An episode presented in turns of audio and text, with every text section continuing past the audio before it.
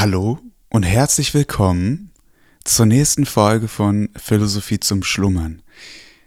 Leute, ich bin mal wieder pünktlich, würde ich mal sagen, auf die Minute. Es ist Sonntag. Ich hoffe, ihr hattet ein schönes Wochenende und eine schöne Woche vorher und seid bereit, mit mir wieder Aristoteles zu lesen, und zwar die Nikomarische Ethik. Ja, es ging in den letzten Folgen ja viel um Freundschaft und ja, was es eigentlich ausmacht, befreundet zu sein. Und ich bin gespannt, wie es weitergeht. Lass uns einsteigen. Wer also kann, muss nach dem Werte des Empfangenen vergelten, und zwar freiwillig, weil man niemanden zumuten darf, einem Widerwillen Freund und Wohltäter zu sein. Man tue also lieber, als habe man sich von dem vornherein in dem anderen geirrt und Wohltat angenommen, wo es nicht am Platze war, nämlich nicht von einem Freunde und nicht von einem, der in Freundesgesinnung handelte. Und daher gleiche man seine Verbindlichkeit ganz so aus, als hätte man die Wohltat nur unter der ausdrücklichen Bedingung solcher Ausgleichung angenommen. Ja, man wird gut tun, gerade herauszusagen, man wolle Vergeltung leisten, wenn man könne. Wenn man es aber nicht kann, so wird selbst der andere Teil es nicht verlangen. Das Ergebnis ist also, wenn man dazu imstande ist, so muss man die empfangene Leistung erwidern. Von Anfang an aber möge man wohl zusehen, von wem und unter welchen Bedingungen man eine Wohltat empfängt, damit man sie hiernach entweder annehme oder ablehne. Hier entsteht der Zweifel, ob man die Gegenleistung nach dem Nutzen, den die Leistung für den Empfänger hatte, bemessen und einrichten soll, oder nach dem Werte, den die Leistung für den Geber hatte. Denn die Empfänger verkleinern die Sache und wollen nur solches erhalten haben, was für die Geber ein kleines war und was man auch von anderen hatte haben können. Die Geber aber wollen umgekehrt das Höchste ihnen Mögliche geleistet haben, was kein anderer gekonnt hätte. Und das in Gefahren und gefährlichen Bedrängnissen. So sollte nun, da es sich um eine Interessenfreundschaft handelt, nicht der Nutzen, den die Leistung für den Empfänger hatte, der richtige Maßstab sein? Er ist ja der Bedürftige und der andere hilft seine Bedürfnisse in der Meinung ab, dass er Gleiches dafür empfangen werde. Die Hilfe ist also so groß geworden als der Nutzen des Empfängers. Und so hat er dem Geber so viel zu vergelten, als er Hilfe erfahren oder auch mehr, da dies sittlich schöner ist. Bei Freundschaften, die auf der Tugend beruhen, gibt es keine Klagen und gilt als Maßstab die Absicht des Gebers. Denn bei der Tugend und Sittlichkeit liegt das Entscheidende in der Absicht. Zu Differenzen kommt es auch in den auf Überlegenheit beruhenden Freundschaften. Jeder verlangt da, mehr zu bekommen, und wenn das geschieht, löst sich die Freundschaft auf. Der Bessere meint, ihm gebühre es, mehr zu erhalten, da dem Guten und Tüchtigen mehr zugeteilt werde. Dasselbe meint der, der mehr Nutzen gewährt. Wer nichts leiste, so heißt es, dürfe auch nicht das Gleiche haben. Es sei ein Ehrendienst, wie man ihn wohl dem Staate leistet, aber kein Freundesverhältnis. Wenn die Beweise der Freundschaft sich nicht nach dem Werte der Leistungen richten. Nämlich, man stellt sich vor, es müsse in der Freundschaft zugehen wie bei einem gemeinschaftlichen Handel, wo auf den größeren Einsatz auch der größere Gewinn trifft. Der Bedürftige dagegen und der minder gute und tüchtige nimmt die Sache umgekehrt. Er denkt, ein guter Freund sei verpflichtet, dem bedürftigen Freunde zu helfen. Denn, so sagt man, Was nützt es, einem trefflichen oder einflussreichen Mann befreundet zu sein, wenn man keinen Vorteil davon haben soll? Hier kann man nun den Anspruch beider Teile für begründet ansehen und sagen, dass jeder aufgrund des Freundschaftsverhältnisses dem anderen mehr leisten muss. Aber der Gegenstand dieses Mehr kann nicht derselbe sein, vielmehr gebührt den überlegenen Teil mehr Ehre, dem Bedürftigen mehr Gewinn. Denn der Lohn der Tugend und Wohltat ist die Ehre. Was aber der Bedürftigkeit Hilfe bringt, ist der Gewinn. Dass dem so ist, zeigt sich auch im staatlichen Leben. Wer der Gemeinschaft nichts Gutes leistet, genießt auch keine Ehre. Denn was das Gemeinwesen gewähren kann, wird dem zuteil, der um das Gemeinwesen sich verdient macht. Das aber ist die Ehre. Es geht nämlich nicht an, dass einer vom Gemeinwesen Geldvorteil und Ehre zugleich erhält, und ebenso erträgt es niemand, in allen Stücken zu kurz zu kommen. Wer darum bei dem Gelde zu kurz gekommen ist, wird durch Ehre entschädigt, und wer gerne Geschenke nimmt, erhält Geld. Denn das Verhältnismäßige stellt den Ausgleich her, und er erhält die Freundschaft, wie wir gesagt haben. In dieser Weise müssen auch die Beziehungen unter ungleichen Freunden geregelt werden. Und wer aus der Freundschaft materielle Vorteile zieht oder durch sie in der Tugend und Tüchtigkeit gefördert wird, der muss es dem anderen mit Ehre vergelten, so viel als er kann. Denn die Freundschaft verlangt nur das Mögliche, nicht das Gebührende. Letzteres ist auch gar nicht in allen Verhältnissen möglich, wie zum Beispiel bei der Ehre, die den Göttern zu erweisen ist und den Eltern. Da kann niemand nach Würden vergelten, und wer ihnen gegenüber nur nach Kräften seine Schuldigkeit tut, gilt für rechtschaffen. Darum muss es auch als unstatthaft gelten, dass ein Sohn sich von seinem Vater lossagt. Wohl aber darf ein Vater sich von seinem Sohne lossagen. Denn wer schuldet, muss bezahlen. Der Sohn aber kann mit allem, was er tut, die empfangenen Wohltaten nicht nach Würden vergelten. Und so bleibt er auch immer in der Schuld. Dem Schuldherrn dagegen steht es frei, den Schuldner aus der Pflicht zu entlassen, mithin auch dem Vater. Gleichzeitig kommt hier in Betracht, dass vielleicht kein Vater sich von seinem Sohne trennt, wenn derselbe nicht ein ausgesucht, lasterhafter Mensch ist. Denn abgesehen von der natürlichen Liebe und Freundschaft ist es den Menschen angetan, eine Hilfe nicht von sich zu stoßen. Wenn der Sohn dagegen nichtswürdig ist, so erscheint ihm die seinen Vater zu leistende Hilfe als etwas, dem man sich entziehen oder wofür man sich doch nicht besonders erwärmen muss. Denn Gutes empfangen wollen alle, aber Gutes zu tun hütet man sich, weil es nichts einbringt. So viel über diese Dinge. Der letzte Satz hier ist auch wirklich krass, ne? Denn Gutes empfangen wollen alle, aber Gutes zu tun hütet man sich, weil es nichts einbringt. Das ist schon sehr deep, meiner Meinung nach, weil es ja auch irgendwie die Gesellschaft, in der wir leben, widerspiegelt, ne? Weil die meisten immer empfangen wollen, also immer kriegen wollen, aber nichts dafür tun. Und so kann es ja auch nicht funktionieren, ne?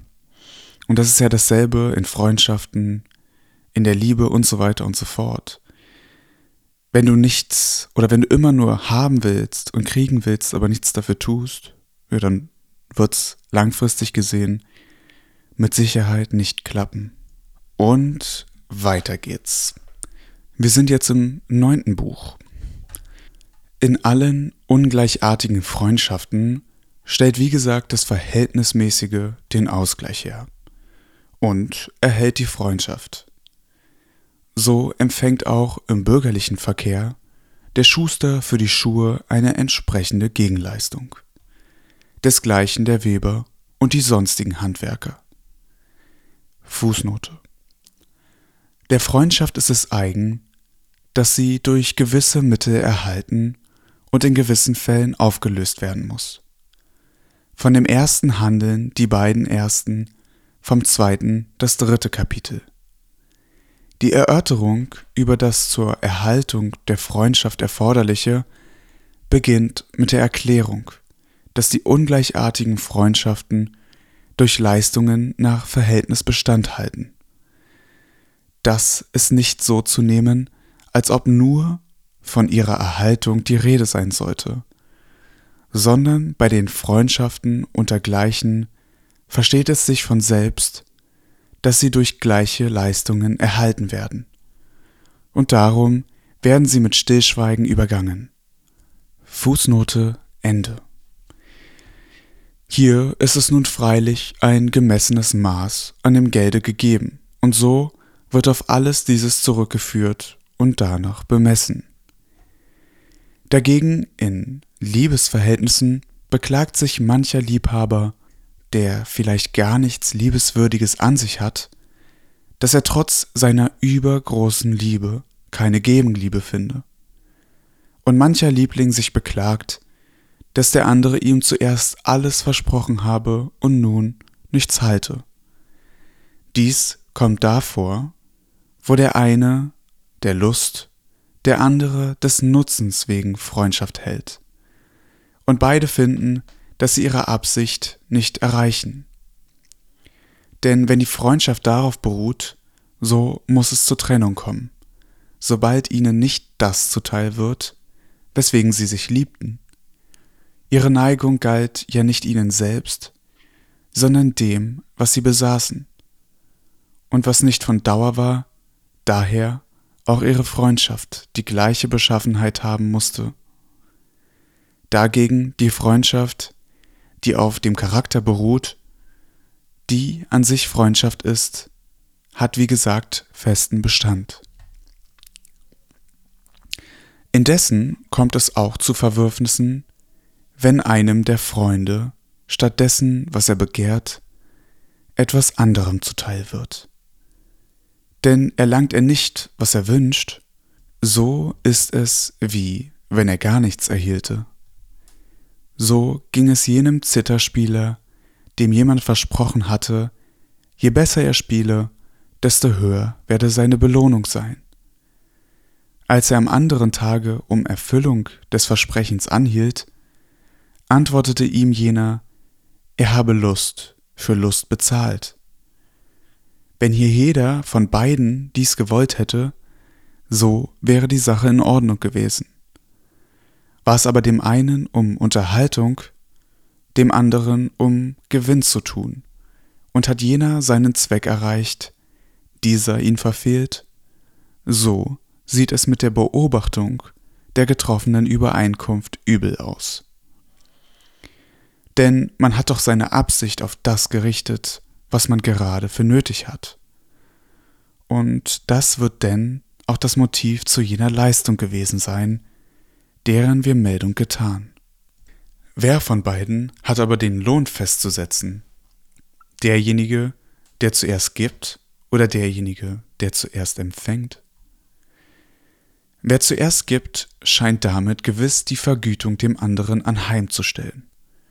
So soll es auch Protagoras gemacht haben.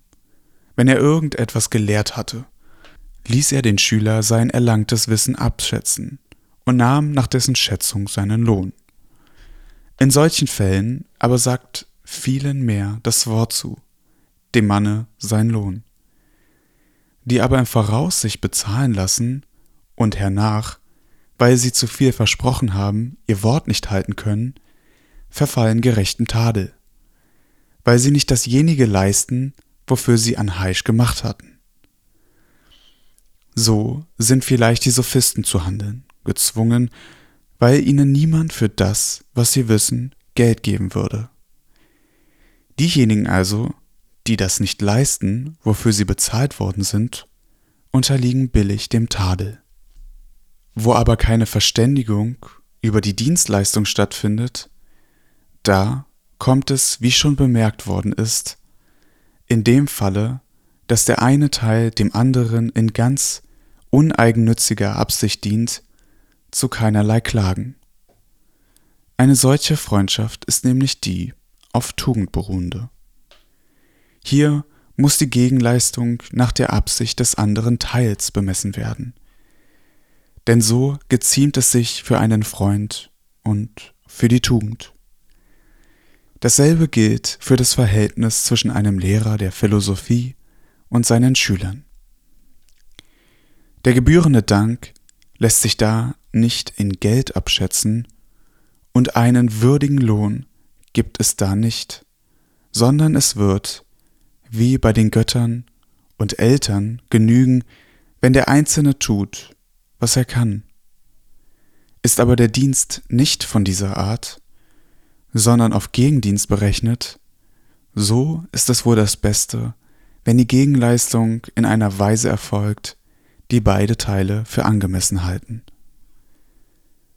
Sollte dies aber nicht gehen, so muss es nicht bloß als notwendig, sondern auch als gerecht erscheinen, dass der Empfänger dieses Dienstes seinen Wert festsetzt.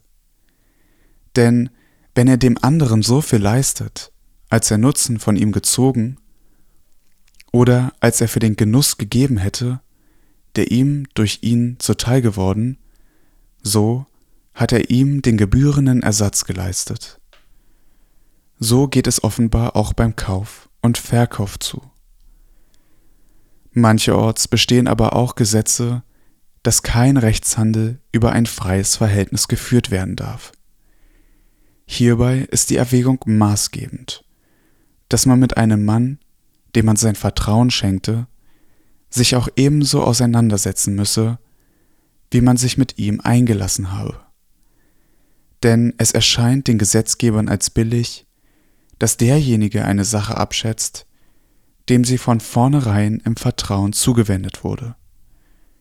Nicht der andere, der ihm die Sache überließ. Schätzen doch meistenteils, wer eine Sache hat und wer sie haben möchte, dieselbe nicht gleich sondern jeder sein Eigentum und das, was er hergibt, hoch bewertet. Und dennoch findet der Austausch zu dem Preise statt, der den Empfänger bestimmt. Man muss aber den Wert einer Sache nicht danach abmessen, wie man sie schätzt, wenn man sie hat, sondern danach, wie man sie schätzte, bevor man sie hatte. Ich glaube, also bei dem letzten Satz hier, bezieht sich Aristoteles auch auf dieses, ja, dieses, äh, wie sagt man, Gefühl, dass man, wenn man ein Ding hat, es nicht mehr so wertschätzt, wie bevor man es hat. Wisst ihr, was ich meine? Also ich glaube, vielleicht, dass er sich darauf bezieht, also als bestes, bestes Beispiel, dass wenn man beispielsweise einen großen Wert darauf legt, ein neues iPhone zu haben. Und ja, man eben einen großen Wert diesem iPhone jetzt zuteil macht. Oh mein Gott, wie, wie umständlich ich das formuliert habe. Aber wenn man jetzt sagen wir mal 1200 Euro für ein neues Handy bezahlt und das der Wert ist, den man dieses iPhone ja zuteil, zuteilt, bevor man es kauft, weil man, wenn man es dann hat, wahrscheinlich nicht mehr so viel dafür bezahlen würde, weil es für einen ja selbstverständlich wird. Wisst ihr, was ich meine? Ähm, und genau dasselbe gibt es ja auch in Beziehungen und so weiter. Ne? Also, dass man irgendwie von vornherein einen sehr großen Wert darauf legt, diese Beziehung zu beginnen und dann, wenn man in der Beziehung ist, vielleicht nicht mehr denselben Wert dem zuteilt wenn man sich dran gewöhnt, weil vielleicht doch irgendetwas anders ist. Ja, würde mich mal eure Meinung interessieren. Mm, und gleichzeitig finde ich es auch wieder erstaunlich, ne, wie sehr Aristoteles auch auf diese Gegenseitigkeit in der Freundschaft eingeht. Ne? Also, dass man echt nicht vergessen darf, auch in den Freundschaften, die man jetzt selber hat, dass es immer auf Gegenseitigkeit beruht, ne? Und dass es immer dieses Verhältnis hat und dieses Verhältnis der Gegenseitigkeit auch aufrechterhalten werden sollte, ne? Und dass, wenn das nicht der Fall ist, Freundschaften eben auch zerbrechen. Naja, mit diesem, in diesem Sinne, danke, dass ihr zugehört habt.